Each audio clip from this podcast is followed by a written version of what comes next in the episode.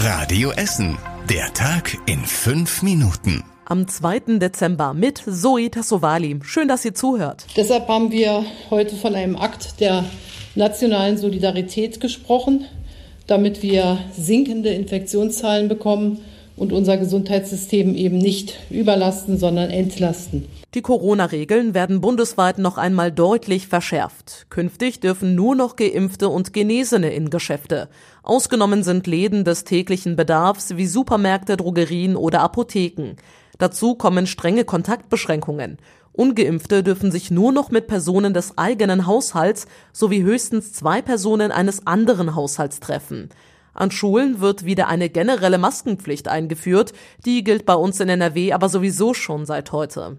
Darüber hinaus sollen Clubs und Diskotheken ab einer 7-Tage-Inzidenz von 350 geschlossen bleiben. Bei uns in Essen liegt sie derzeit bei knapp 250. Außerdem wird auch dieses Jahr wieder der Verkauf von Feuerwerkskörpern zu Silvester verboten. Der vermutlich künftige Kanzler Olaf Scholz appellierte nochmal an alle, sich impfen zu lassen. Es müssen sich diejenigen noch durchringen, sich impfen zu lassen, die das bisher nicht gemacht haben. Und das ist auch an dieser Stelle mein ganz persönlicher Appell, dass wir alle überzeugen, den Schritt jetzt zu gehen. Um das Impftempo zu erhöhen, sollen deshalb künftig auch Apotheker und Zahnärzte gegen Corona impfen. Viele Essener Apotheker sind bereit zu helfen. Warum sollte das nicht möglich sein, meint der Sprecher der Essener Apotheker aus der Nordstern Apotheke in Karnap. Er sagt allerdings, dass die Apotheker erstmal Schulungen brauchen. Die Apothekerin aus der Holsterhauser Apotheke ist schon geschult, weil sie schon gegen die Grippe impfen darf.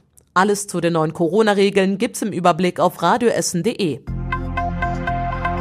Um die Stadt personell zu entlasten, haben heute 29 Soldaten der Bundeswehr ihren Dienst im Gesundheitsamt angetreten. Sie sind heute Morgen begrüßt worden, bekommen eine Schulung und helfen dann dabei, die Kontakte von neuen Corona-Fällen abzuklären.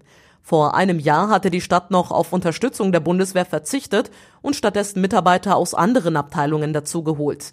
Die haben aber aktuell in ihren eigenen Bereichen genug zu tun, heißt es.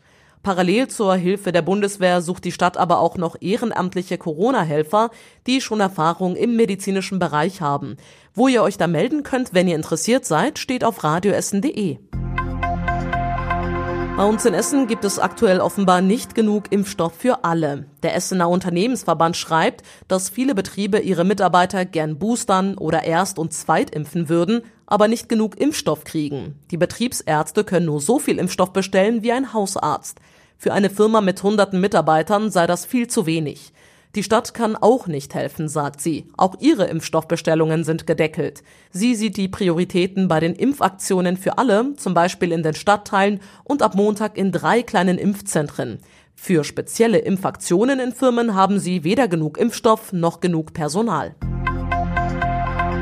Die Uniklinik in Holsterhausen entschärft ihre Besuchsregeln wieder etwas. Zuletzt brauchten geimpfte und genesene Besucher zusätzlich einen teuren PCR-Test.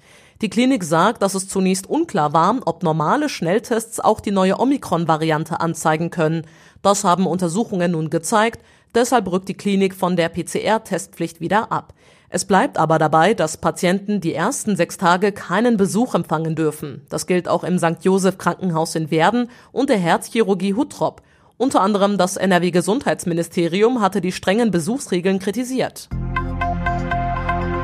Und wir schauen noch kurz auf den Sport. Denn Rot-Weiß Essen muss die erste Spielabsage der Saison hinnehmen. Das Spiel morgen Abend gegen Rot-Weiß Ahlen wurde abgesagt. Der Platz vom kommenden Gegner ist wegen des Wetters unbespielbar und wurde daher von der Stadt gesperrt. Ein Nachholtermin für das eigentliche Spiel gibt es noch nicht.